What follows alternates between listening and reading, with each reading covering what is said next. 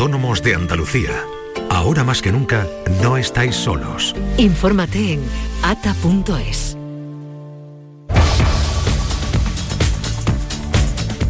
Hemos llegado a las 9 de la mañana, continuamos aquí en la mañana de Andalucía de Canal Sur Radio con el día por delante con Beatriz Galeano. Cuéntanos, Bea.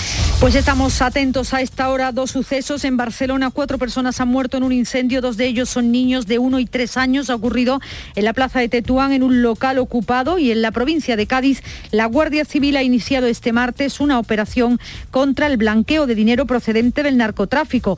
En las localidades de Sanlúcar de Barrameda y Chipiona ya hay 10 detenidos han registrado las instalaciones de un club de fútbol. También pendientes de la variante Omicron que ya está presente en 50 países del mundo. En España hay un caso confirmado en Madrid.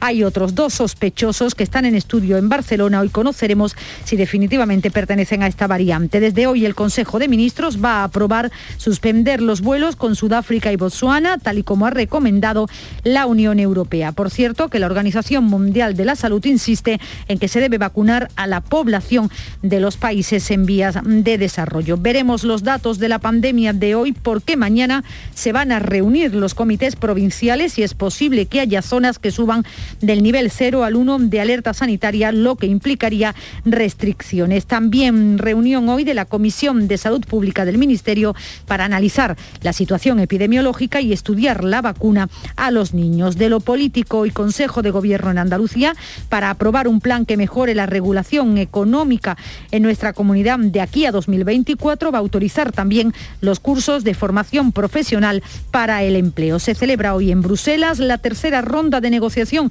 entre la Comisión Europea y el Reino Unido sobre la situación de Gibraltar tras el Brexit. Está en juego la fluidez de la verja y la subida de la luz que no tiene límite. El precio medio de la electricidad va a alcanzar hoy los 274 euros. Es el segundo precio más alto de la historia. Gracias Beatriz, son las 9 y 2 minutos. Soy José Andrés. Cuando llegué a Washington me preguntaron de dónde venía y yo les dije que del país más rico del mundo y les conté cómo era. Les conté que tiene árboles donde nace oro. Les dije que los bancos más importantes están en el mar.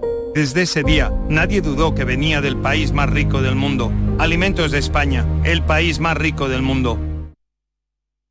La vida es como un libro y cada capítulo es una nueva oportunidad de empezar de cero y vivir algo que nunca hubieras imaginado. Sea cual sea tu próximo capítulo, lo importante es que lo hagas realidad.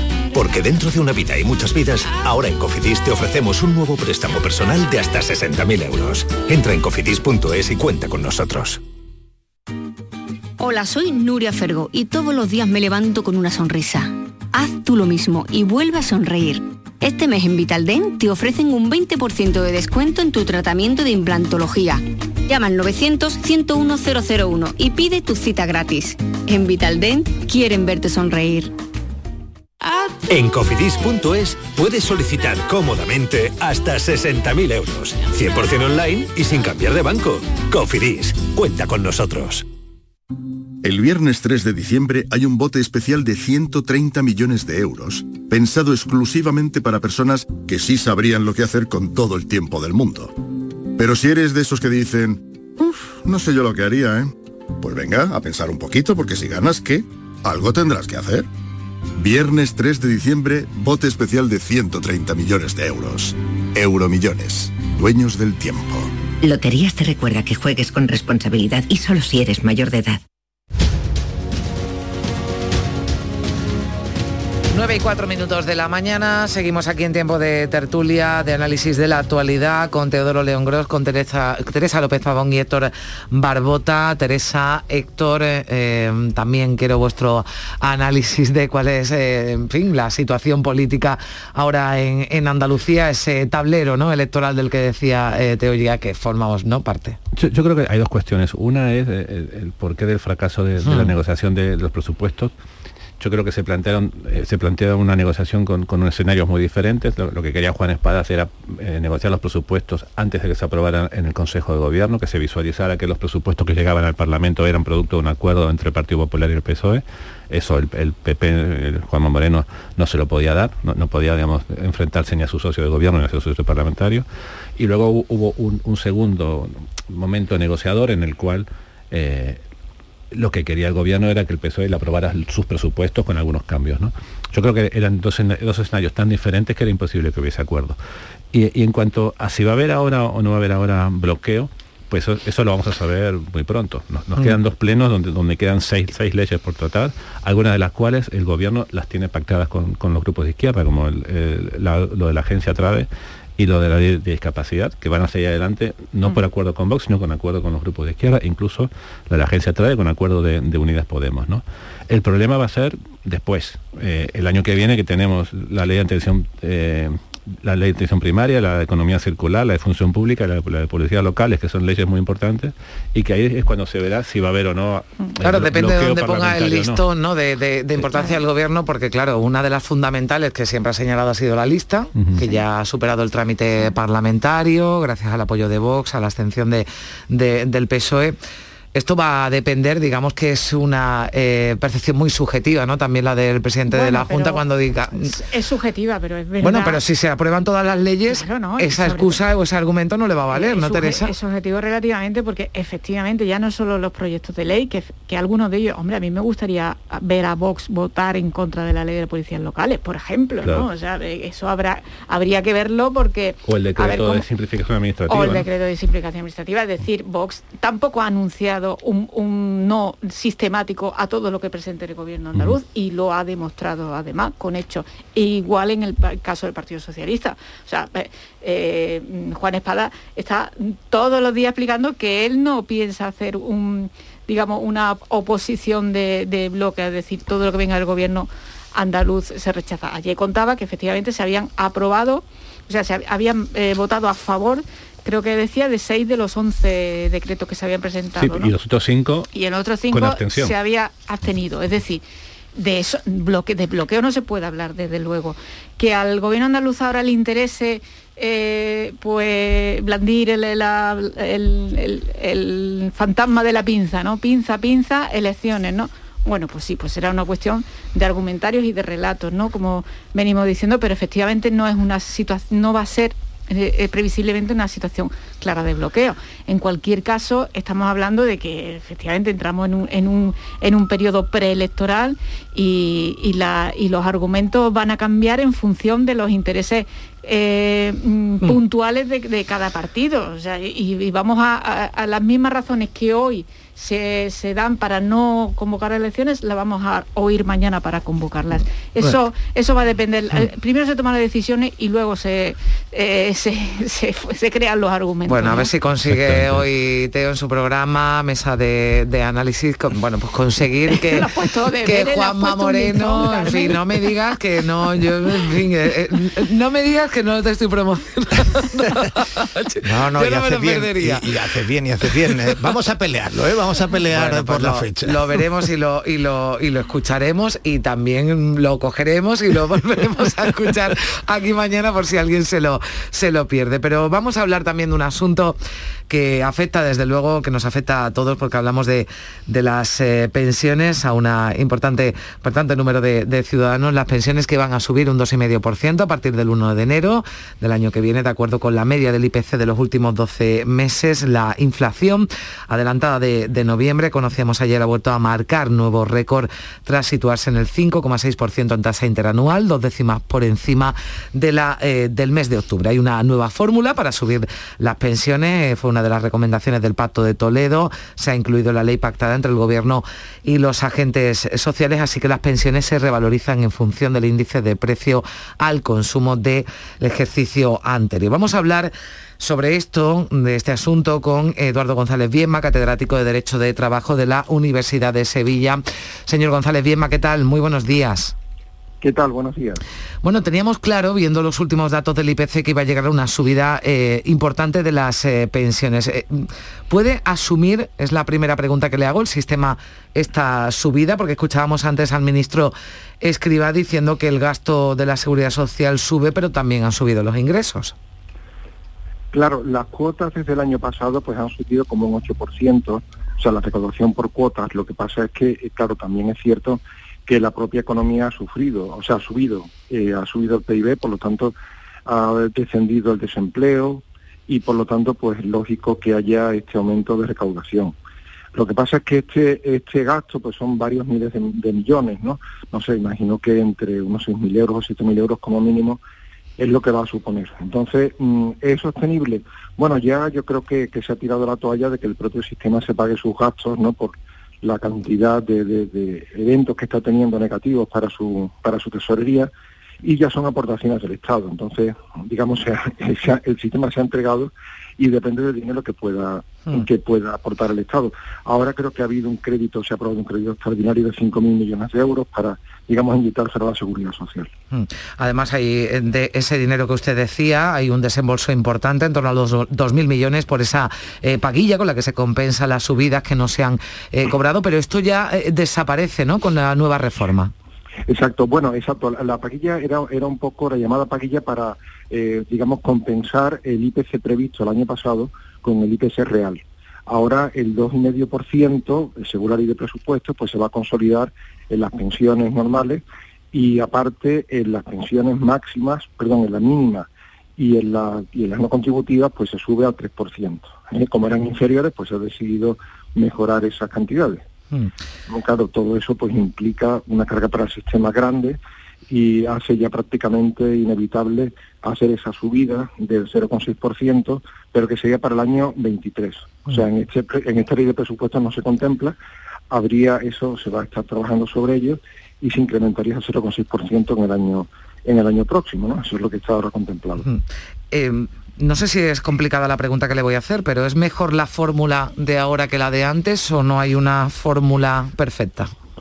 Bueno, no hay, ninguna perfecta porque de lo que se trata es de que la economía de la seguridad social está desbordada eh, por muchas razones, ¿no? Que los nuevos cotizantes cotizan menos que, que los anteriores, que las pensiones actuales pues son en general un poco más altas en relación con lo que con los propios salarios de los cotizantes. Claro, ahora se dan, por ejemplo, algunas paradojas, ¿no? por ejemplo, que el salario medio ha subido un 1,7% y que la pensión va a subir un 2,5%. Eso ya es una primera paradoja. Antes lo que había era el factor de sostenibilidad, donde tenía en cuenta muchos factores. Uno de ellos era la inflación, pero otro también la esperanza de vida. O sea que si aumentaba la esperanza de vida y aumentaba otra serie de parámetros, entonces los incrementos se verían atenuados.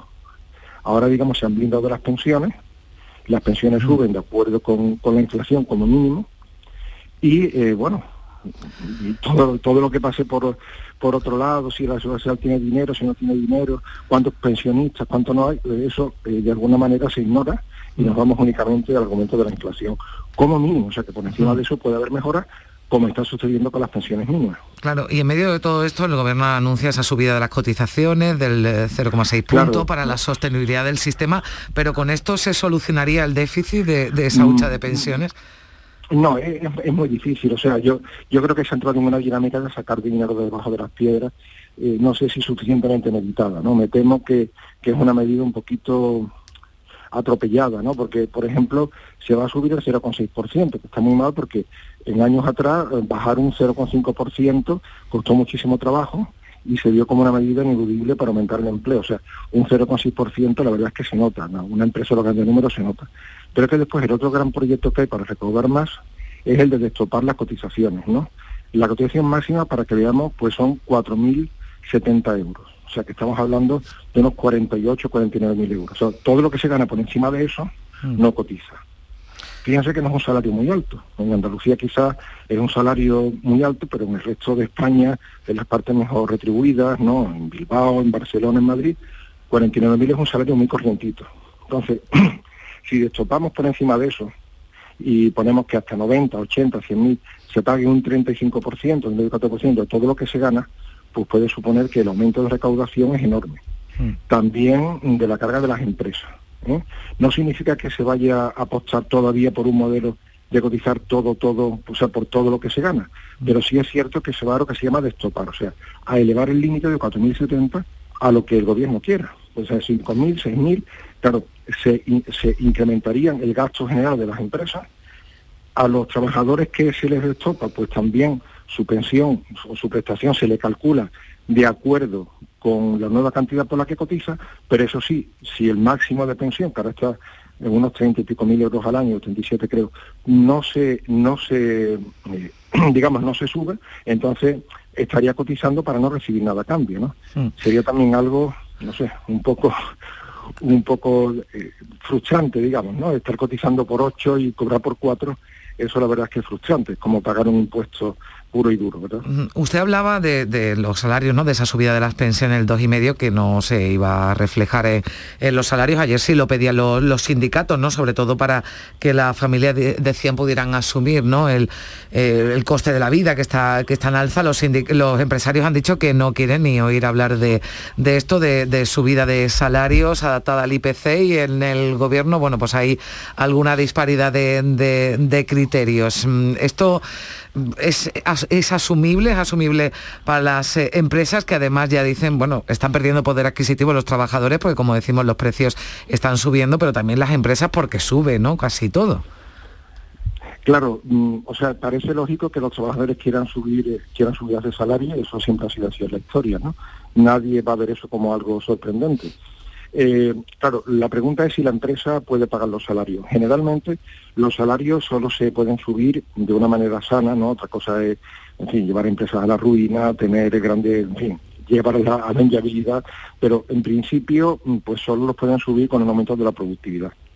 ¿eh? o un aumento de la demanda y del precio mm. del producto que ellos venden, pues les margen para subir salarios subir salario sin que se produzca un aumento de los precios, entonces es un callejón sin salida. Imagínese que usted vende aceite a 3 euros, el que lo recoge, pues le pide de tal manera que usted le cueste sacarlo 3,10 euros, entonces naturalmente es un negocio ruinoso. O sea, no depende únicamente de, la justicia material de, que la persona, que trabajador lo necesite, que es un punto desde luego importante, sino sobre todo de que el empresario mm, pueda reflejar ese precio en el mercado. Si el mercado lo admite, pues bien, si no lo admite, pues entonces es inviable, ¿no?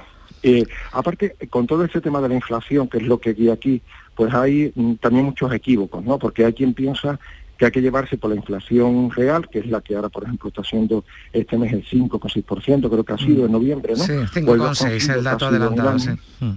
Claro, y después la llamada subyacente, ¿no? Lo que llaman los, los ingleses el core inflation, ¿no? Que es eh, aquella inflación que no refleja ni el coste de la energía ni el coste de determinadas mm, materias, digamos, primarias de alimentación y eso. ¿no? ¿Por qué? Pues porque eh, se considera que son precios muy volátiles. Entonces, que lo mismo que van vienen y, que la inflación la tiene que guiar de, por indicadores pues, más estables, ¿no? Por ejemplo, qué cuesta el billete de autobús, qué cuesta una matrícula en un, en un centro, hmm. qué cuesta un alquiler de una casa, ¿no? Porque si nos dejamos guiar por, lo que vale la energía, que es tan, tan volátil, entonces mm, no es una guía eh, adecuada. ¿no?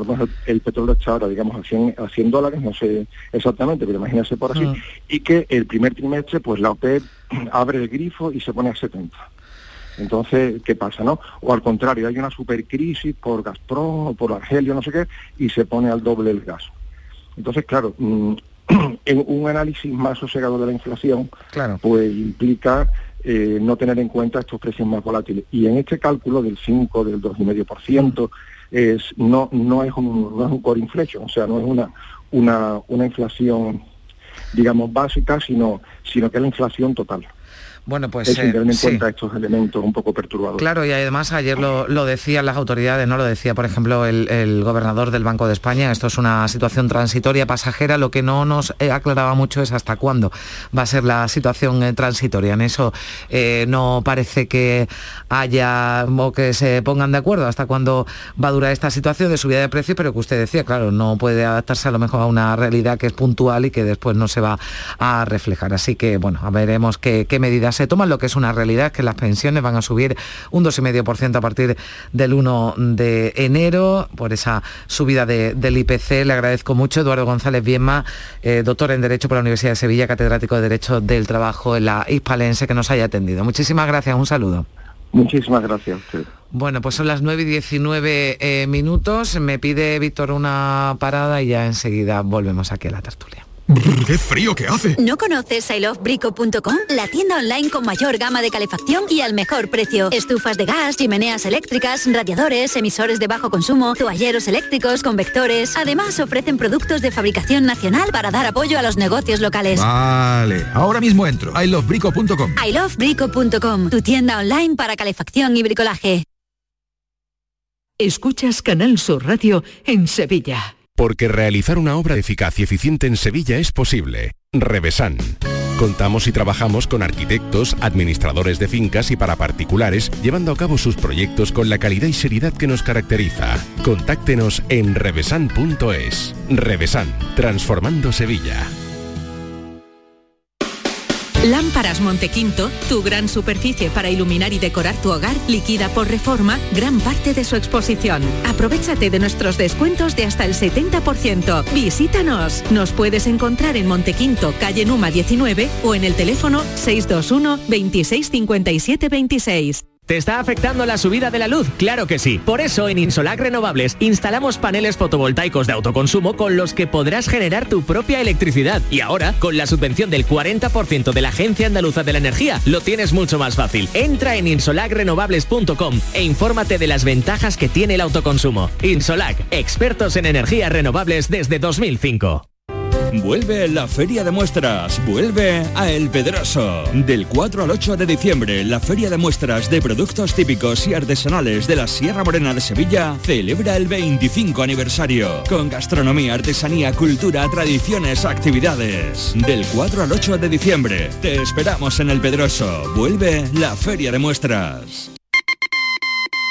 Atención, atención, noticia de última hora para todos los oyentes. Quesos Los Vázquez ha logrado el premio plata en el World Cheese Awards, premio entre los mejores quesos del mundo. Andalucía está de suerte, la primera quesería de Andalucía, 50 años dando lo mejor a todos los hogares. Quesos Los Vázquez. Cariño, ¿te importa levantarte un momentín del sofá? Se me ha caído entre los cojines un inolvidable tour gastronómico por los 10 mejores restaurantes del mundo con visita guiada por sus cocinas de la mano de sus chefs y por mucho que meto la mano no llego a cogerlo. Nunca un euro tuvo tanto valor. Super 11 de la 11. Por solo un euro, hasta un millón. Super 11 de la 11. 11. Juega responsablemente y solo si eres mayor de edad. Qué bonito es durante los primeros años de la democracia, el Día de Andalucía se celebró el 4 de diciembre. Canal Sur Radio Música, nuestra cadena musical online, te invita a celebrarlo este año con una programación especial. 72 horas sin pausa de música hecha por artistas andaluces. Desde las 0 horas del viernes 3 hasta las 12 de la noche del domingo 5, celebra el 4 de diciembre con la música de tu tierra, para que te sientas orgulloso de ser andaluz. Escúchala a través de la web y la app de Canal Sur Radio. Canal Sur Radio Música. La música de tu vida.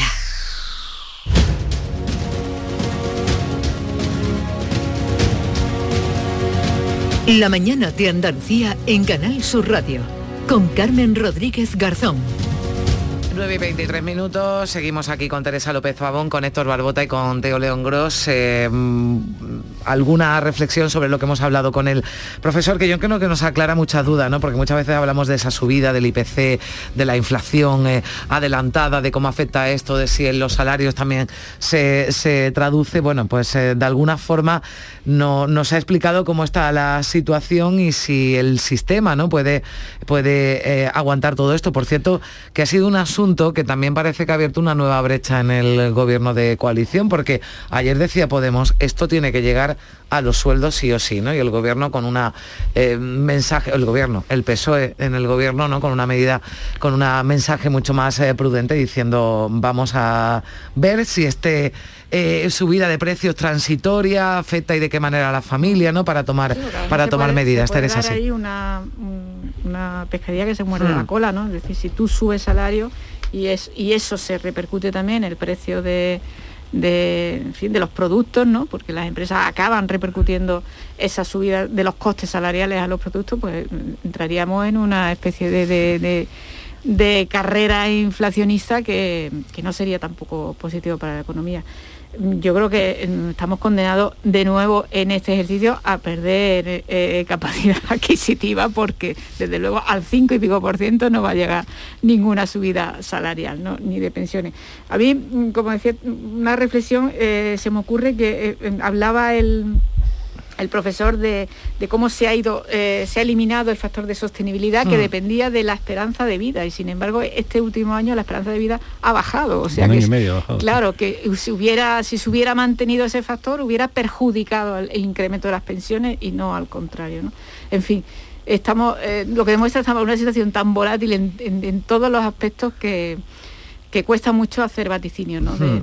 sí. de cualquier cosa. Ahí es, es cierto que, que la que la subida, lo lógico es que la subida de los salarios esté ligada a la productividad, ¿no? El, profesor decía a, los a los a los a, los precios, yo, diría más a, la, a, la, productividad, ¿no? Hmm.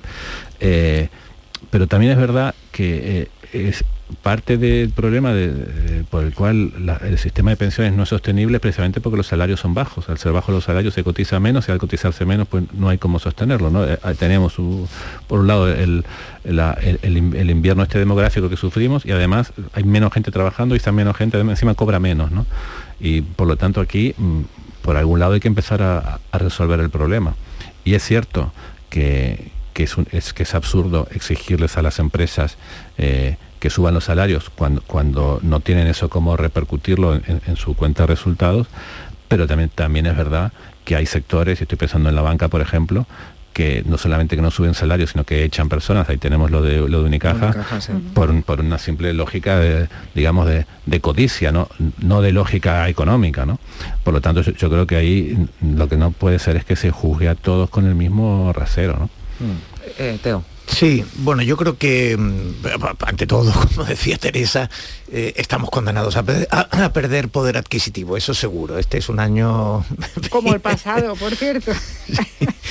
Pero bueno, en este caso... bajada directa de los salarios. Pero en este caso estamos hablando de... Es verdad que, hay una diferencia muy grande, por ejemplo, entre la, inflación actual y mm. la... Eh, y la, y la del año 92. Es decir, cuando se dice, no, no, esto nos sí, hablamos de máximo el, histórico desde, el 92 no había esta inflación. Desde septiembre, desde septiembre o desde octubre del, mm, 92, ¿no? Es, septiembre, que justo acababan de terminar los juegos y le quedaba unas semanas a, la expo. Hay una diferencia muy grande, que, eh, que si quitas la inflación subyacente, aquí inmediatamente se, eh, la, inflación eh, baja a los niveles eh, habituales. Es decir, sabemos que esto lo está provocando fundamentalmente la energía. fundamentalmente. Luego eso tiene repercusión en otros capítulos. Pero no, si quitan los alimentos básicos, digamos, y la energía, la inflación se te, se te normaliza y por tanto tenemos un problema coyuntural y no tan estructural. Y en ese sentido, pues es verdad que las expectativas de que en el mes de abril que nos mm. llevan anunciando desde hace bastante tiempo, la energía mm, empiece a bajar y empiece el precio de la electricidad, se ponga en niveles normales, pues es verdad que es un mensaje alentador. Dicho lo cual, vamos a perder poder adquisitivo. Un 5,6 es un golpe grande. Los alimentos y la electricidad son dos cosas no prescindibles, es decir, eh, son parte de nuestra vida cotidiana. Está haciendo mucho frío. Eh, yo no puedo dejar de pensar en la gente estos días que no puede encender la calefacción o que se tiene que pensar seriamente poner la calefacción. Ha subido también el butano, por cierto, seriamente.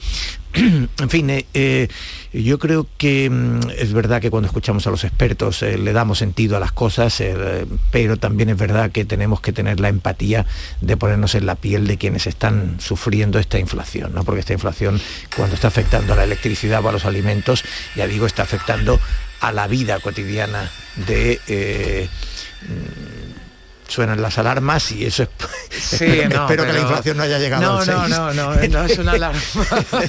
no es una alarma peligrosa. Dicho eso. Pero, pero bueno, yo, yo lo que sí creo, y, a, a mí me parece un poco disparatado, estoy de acuerdo con esto que decía Héctor, pero Unai Sordo decía ayer, los, los salarios no provocan subidas de precios. Eh, es, que la tanqueta, la tanqueta, no es una tanqueta. Yo, yo mm, creo que en el debate público lo último que debemos hacer es negar la evidencia y negar la realidad, porque entonces debatimos sobre, sobre abstracciones voluntaristas y a veces sobre fetiches ideológicos. Eh, las subidas de salarios sí pueden provocar subidas de precios. Y es verdad que también mejoran, mejoran en otra el poder adquisitivo y mejoran la capacidad, la renta familiar, el gasto, el, consumo, y por tanto tiene un, evidentemente tiene un impacto en la economía, pero no se puede afirmar con esa alegría. Eh, yo creo que ayer los empresarios eh, que están en la recta final de la negociación eh, laboral pedían una cierta prudencia. Bueno, aquí volvemos a lo que decíamos al principio con el coronavirus. Yo no soy experto yo soy un observador. Lo que sí creo es que eh, me parece que no debe ser fácil encontrar el punto eh, medio en el que eh, mejorar eh, la renta No te familiar. gustaría estar. acertar, acertar aquí es complicado. Prefiero contarlo, Oye, por prefiero cierto, contarlo. que hoy- que tomar sí. las decisiones, ¿no? Hoy ha dicho eh, Garamendi en una entrevista, creo que es en tu periódico, ¿no? En el, en el Mundo, Teresa, o lo estoy diciendo así un poco de memoria, bueno, que dice eh, que lo de los tiempos, que él no va a aceptar presiones, que los eh, tiempos, hablo de la reforma laboral, Yolanda Díaz dijo ayer que, que sí, que esto se va a aprobar a tiempo. De hecho, el Consejo de Ministros va a haber dos por semana, o sea, es decir, esto nos da una idea que de aquí a final de año va... mm, Va a haber, bueno, pues Oye, una Carmen, actividad si- si- importante. Si, los consejos de ministros son tan buenos, son tan productivos, ¿por qué no hacemos uno diario? Hombre, yo no sé si lo igual los periodistas que lo, lo cubren, que lo, cubren lo, lo- lo aguantarían, ¿no? Pero bueno, en, en- en cualquier caso... em, Es una operación de marketing, eh, vamos, porque si no, hagan los consejos de ministros más largos, que igual a lo mejor es que se trabaja poco en esos consejos de ministros, ¿no? que No es en ABC, que no quiero yo... No, no, fin. no es en el mundo, te iba a decir, En- digo, no, la, he- no. no la he visto. En ABC, en ABC, en el mundo en ABC. mañana, Bueno, sí. pues en el, en el mundo destacaríamos otra cosa y se me ha quedado a mí, pero bueno, me da igual quién presione, no aceptaremos una reforma laboral ideologizada, lo dice eh, Antonio Garamendi en esa entrevista eh, de ABC y Yolanda Díaz pues dice que sí, que a tiempo van a llegar y que va a haber reforma laboral. Eh, va a haber reforma laboral como también eh, ha habido con el SMI sin la patronal, es decir, cuando se dice que va a haber acuerdo en- eh, por parte del gobierno, se no hablan de consenso, ¿no? Entiendo que Yo, cuando se habla de desideologizar las cosas me, Sí. me da una desconfianza. O sea, hemos estado discutiendo presupuestos desideologizados. Eh, ahora Sí. vamos a, a una reforma laboral que debe ser desideologizada. Vamos, sin, sin querer... lo ha dicho sin, decir- sin trabarse, ¿eh? Yo he tenido que leer ideologizada para no equivocarme y él añadido. sin querer decir nada que no se puede decir a Sí. esta hora, aunque están niños en el colegio, la, la ideología es como el deseo sexual, digamos, todos tenemos. Uno lo tiene más, más acentuado, otros menos, a, algunos le- les permite pensar, a otros le- le- les nubla el pensamiento, pero pretender que, en- que en las cuestiones públicas eh, se actúe sin ideología es que como, negar la ideología es una ideología también. Bueno, sí, y luego falta que algunos consuman y otros no, pero, pero digo lo del deseo sexual y la ideología, pero, pero, mm, eh, sí, o sea, a mí me parece absurdo eh, que la patronal hable de nosotros eh, proponemos una solución desideologizada y la de ellos es ideológica. No, todas son, todas tienen evidentemente fundamentos ideológicos. Lo que hace falta es que la, la ideología además tenga unos buenos fundamentos técnicos, que sean realistas y que se compadezcan con, con la realidad económica. Eso es lo que, lo que hay que pedirles. Ya sabemos que hay fundamentos pues, liberales en la patronal y mm, socialistas en los sindicatos, es que al menos en las grandes, en las grandes centrales, ¿no? Eh, bueno, en fin, eh, me parece absurdo. Estoy de acuerdo en que, en que, en que yo no, no entraría nunca en llevar el debate a la des- desideologización. Yo creo que está claro que Yolanda Díaz está decidida a que si no pacta con la patronal va a seguir eh, adelante con eh, la solución. Otra cosa es que Europa lo acepte y cómo reaccione Europa, porque hay un compromiso del gobierno y eso va a generar tensiones entre las dos partes del gobierno de coalición, indudablemente. Y por cierto, lo que tú seguramente habrás leído en el mundo, que te habrá impresionado, es que mientras están costándonos 10.000 millones de euros eh, la subida de precios a las familias, es decir, esa es la capacidad adquisitiva que hemos perdido, 10.000 millones, eh, en cambio el gobierno con la subida de precios está recaudando una cantidad de IVA, están contentísimos con la recaudación del IVA. Claro, esto, en fin, eh, hay algunos que salen ganando. Esto lo sabemos siempre, que siempre hay alguien que, que El IVA gana, ¿no? siempre, cada vez que sube el precio, el IVA, el IVA- el IVA, el IVA Sí, siempre. ese es uno de los sí. grandes argumentos precisamente en favor de la, de la subida del salario mínimo interprofesional y de los y de los sueldos en general, precisamente lo de la reactivación del consumo, porque también eh, reactiva la recaudación de las administraciones, ¿no? Y ha sido uno de los grandes problemas eh, eh, cuando se producen los confinamientos. Cuando hablamos de confinamiento parece que solo afecta a las libertades individuales y al derecho al ocio, afecta a la economía en su conjunto, ¿no? y al consumo en su conjunto y una de las grandes amenazas que tenemos precisamente de cara a este puente o a las navidades no ya es que no podamos salir a, a desfogar ¿no?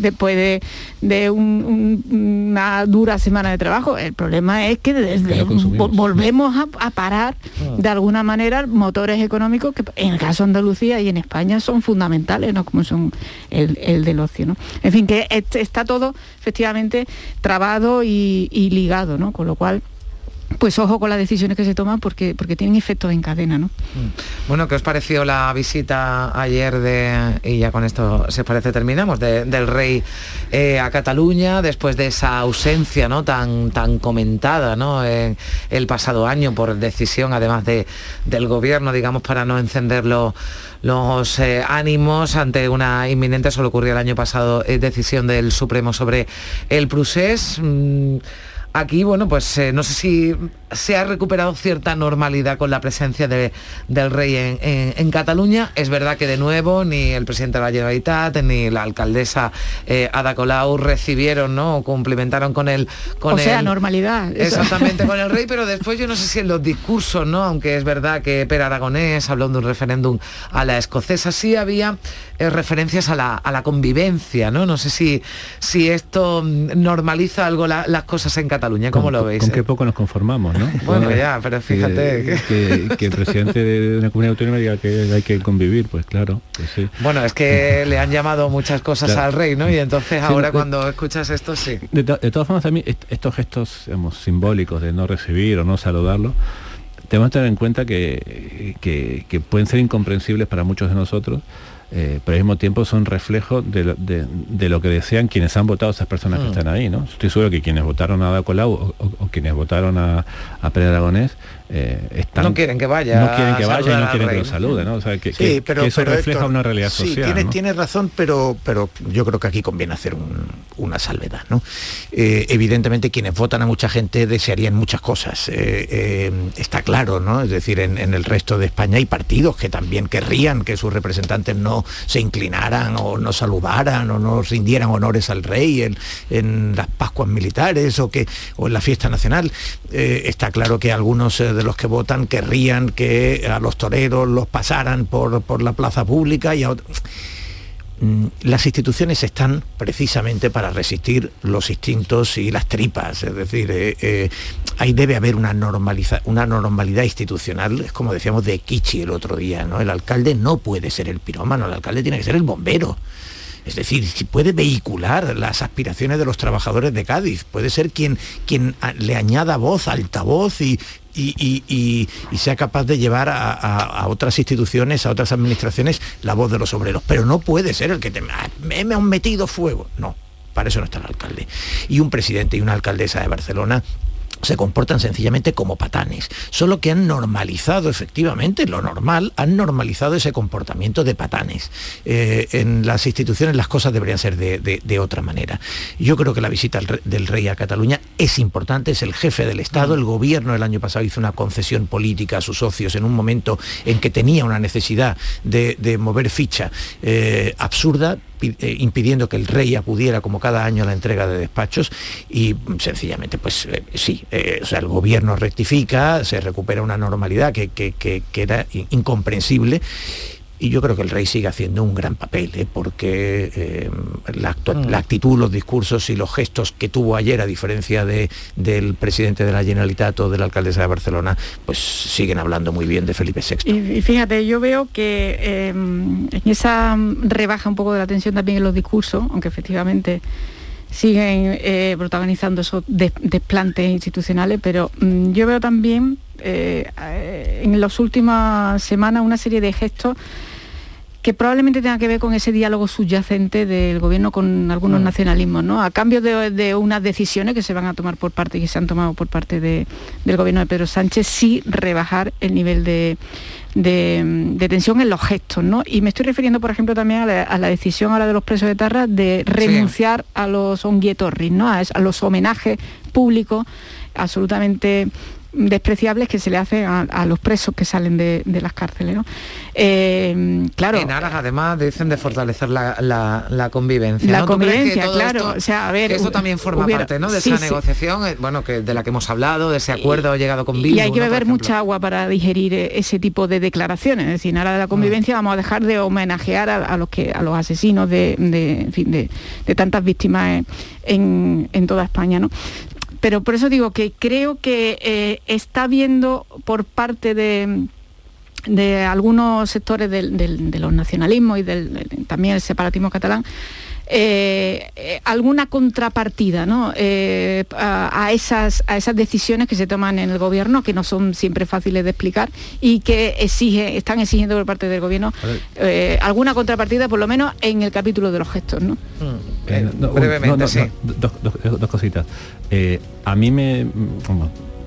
yo, lo miro con cierta desconfianza, quiero decir, a, mí me parece que esto no es una puntada sin hilo, ¿no?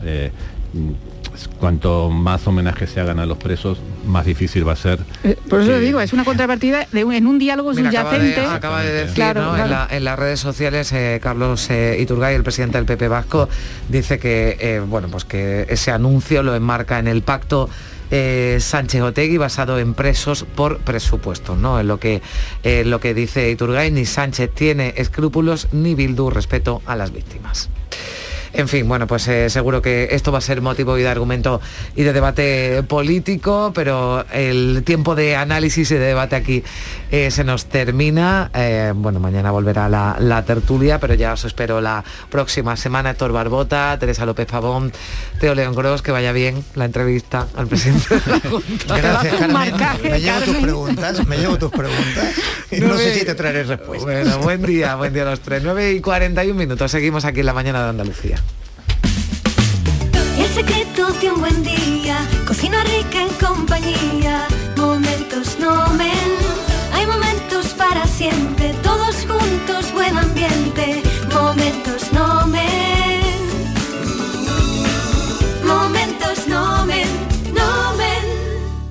Escúchame, Yuyu, este fin de semana ¿qué va a hacer? ¿Ya te quiere venir conmigo, no, Luis? Hombre, dímelo. Pues mira, lo que quiero hacer es una paella con la familia, con los amigos. Por supuesto, con el mejor arroz, el arroz Nomen. Tú sí que sabes, Yuyu. Tú sí. Escúchame, ¿me puedo apuntar? Oh, ya veremos, ya veremos, Luis. arroz Nomen. Más de 80 años juntos.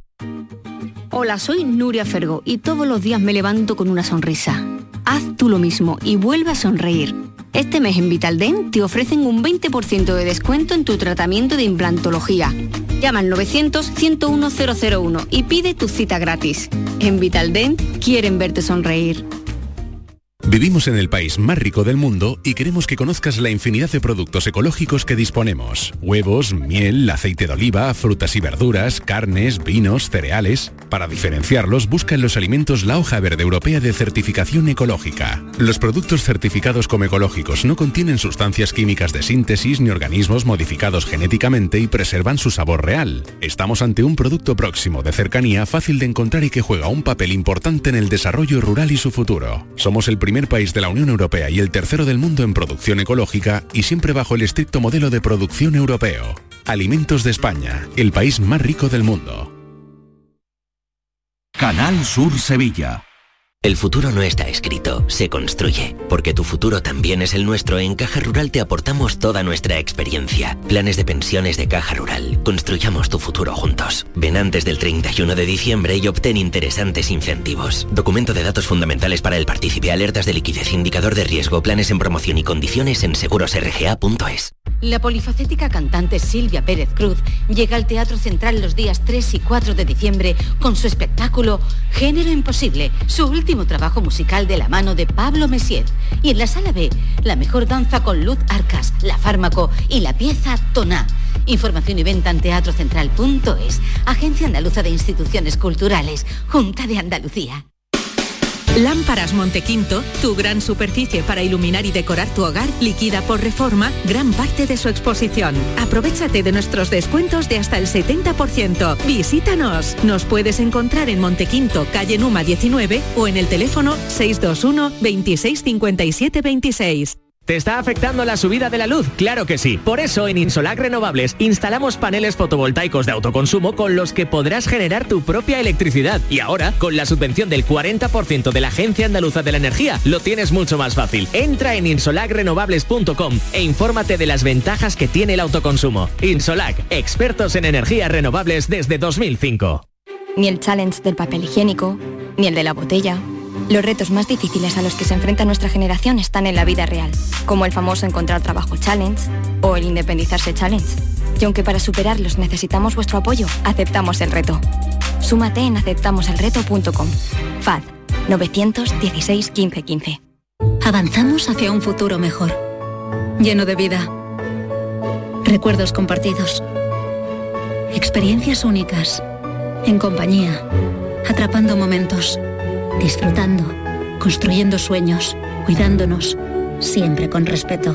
Practica los buenos tratos por una vida libre de violencias machistas. Delegación del Gobierno contra la Violencia de Género. Ministerio de Igualdad. Gobierno de España. El resumen de la jornada con la última hora del deporte, la economía y el análisis lo tienes en el Mirador de Andalucía. De lunes a viernes desde las 7 de la tarde con Natalia Barnés. Quédate en Canal Sur Radio, la radio de Andalucía.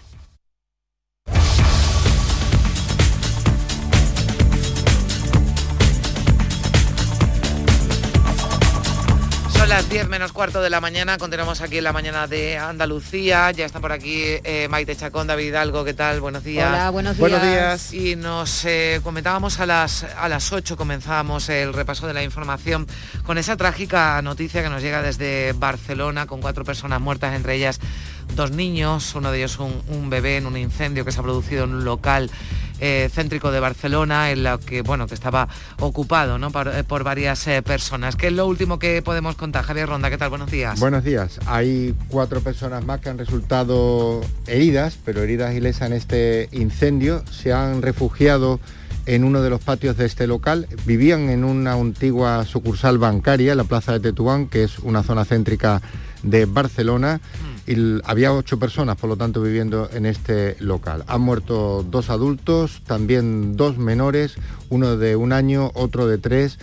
Y hay un dato muy significativo y sobre todo alarmante. Solo en Barcelona y en el área metropolitana, en un año y medio, han muerto 16 personas en incendios o fuegos que se han producido en estos locales ocupas.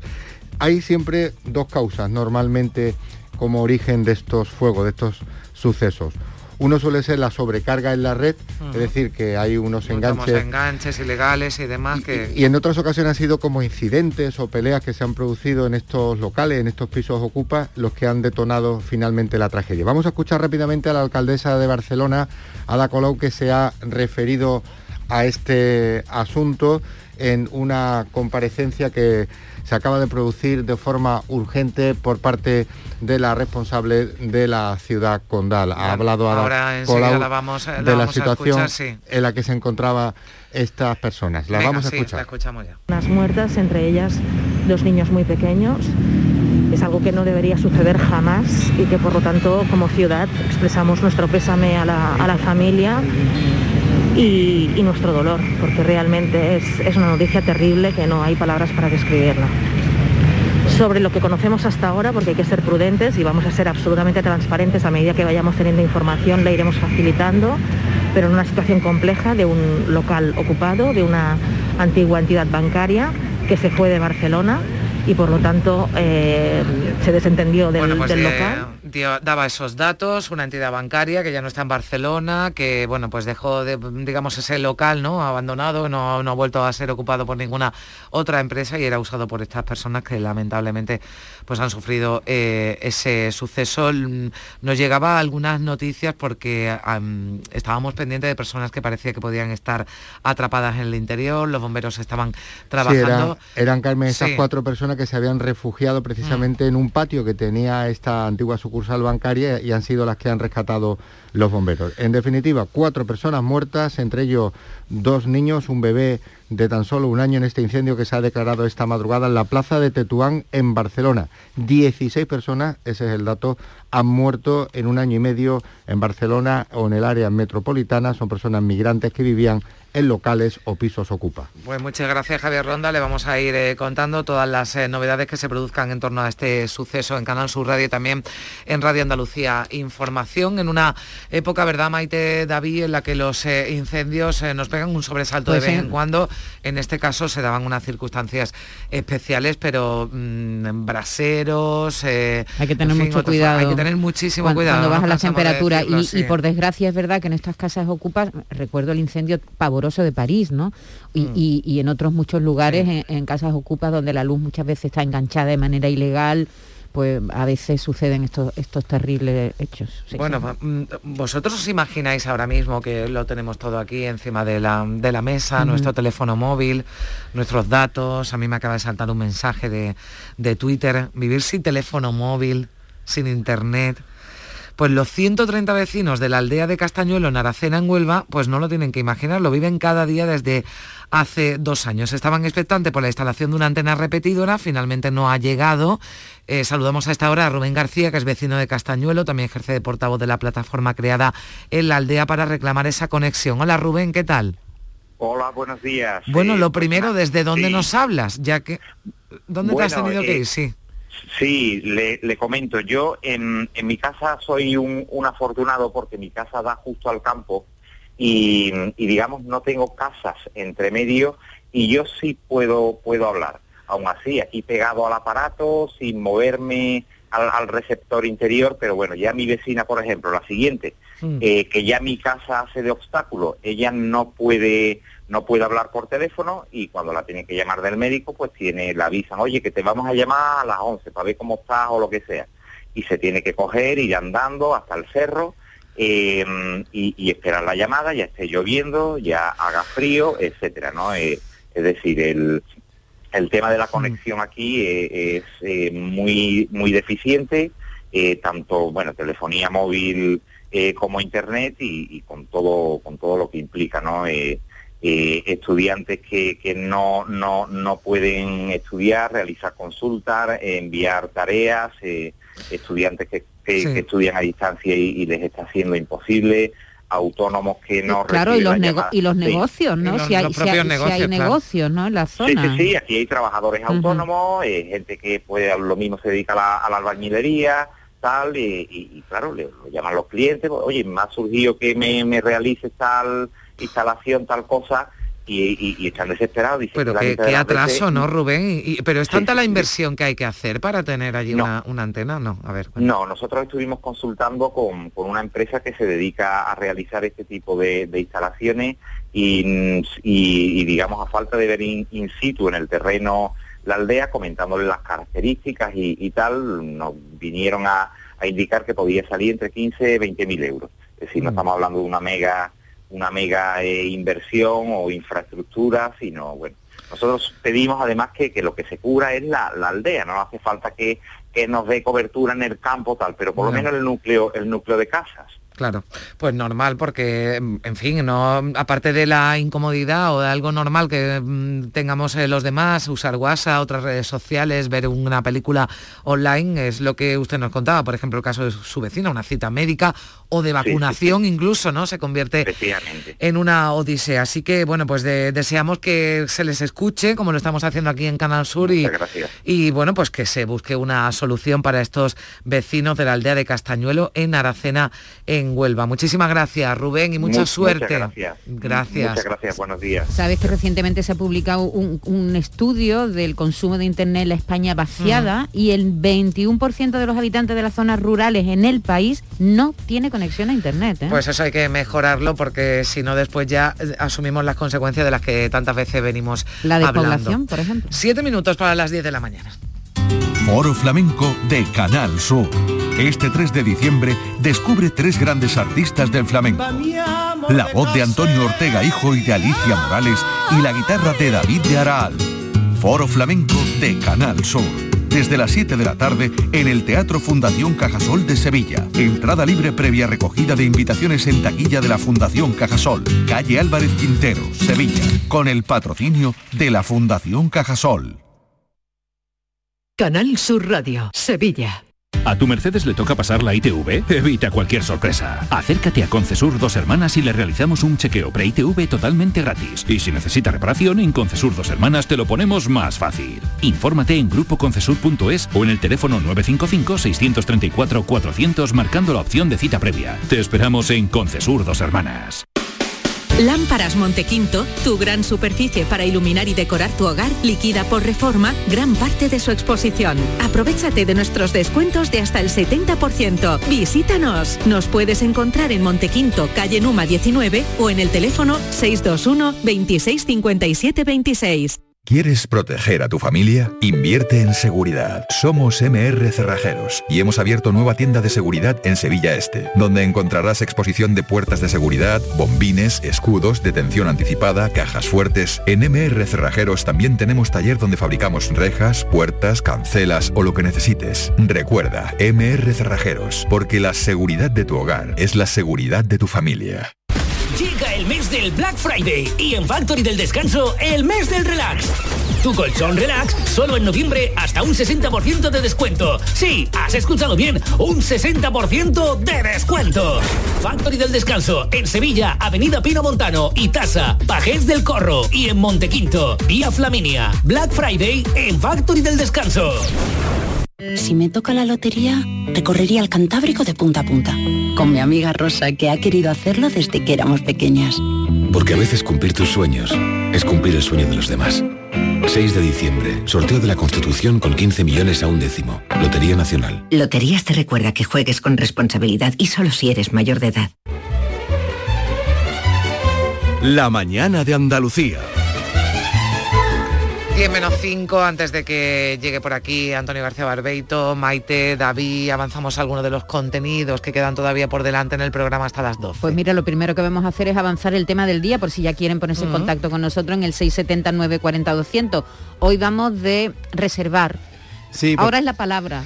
Hay que Ha reservar para reservado, todo. no, quedamos, pero ha reservado Ha porque si no, reservado, no que es que si no, pues reserva, es que es jueves y es que hemos quedado para comer el domingo, no importa, hay que Ya reservar. aquella ya. frase de quedamos en el centro y ya vemos para dónde vamos, eso se ha acabado. A partir de ahora hay que reservar. Pues la eso era lo divertido, ¿eh? A Sí. mí me gustaba lo de Claro, la improvisar improvisación. y decir, venga, bueno, pues, pues, además, muchos restaurantes, como hay tanta demanda, Claro. lo que piden es un depósito, una cantidad de cuenta para hacer una reserva.